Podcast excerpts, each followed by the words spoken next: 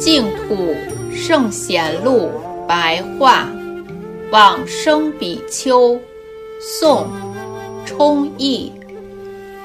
冲译不清楚他的出身，居住在浙江钱塘的净光寺，曾经赐写书写净土七经。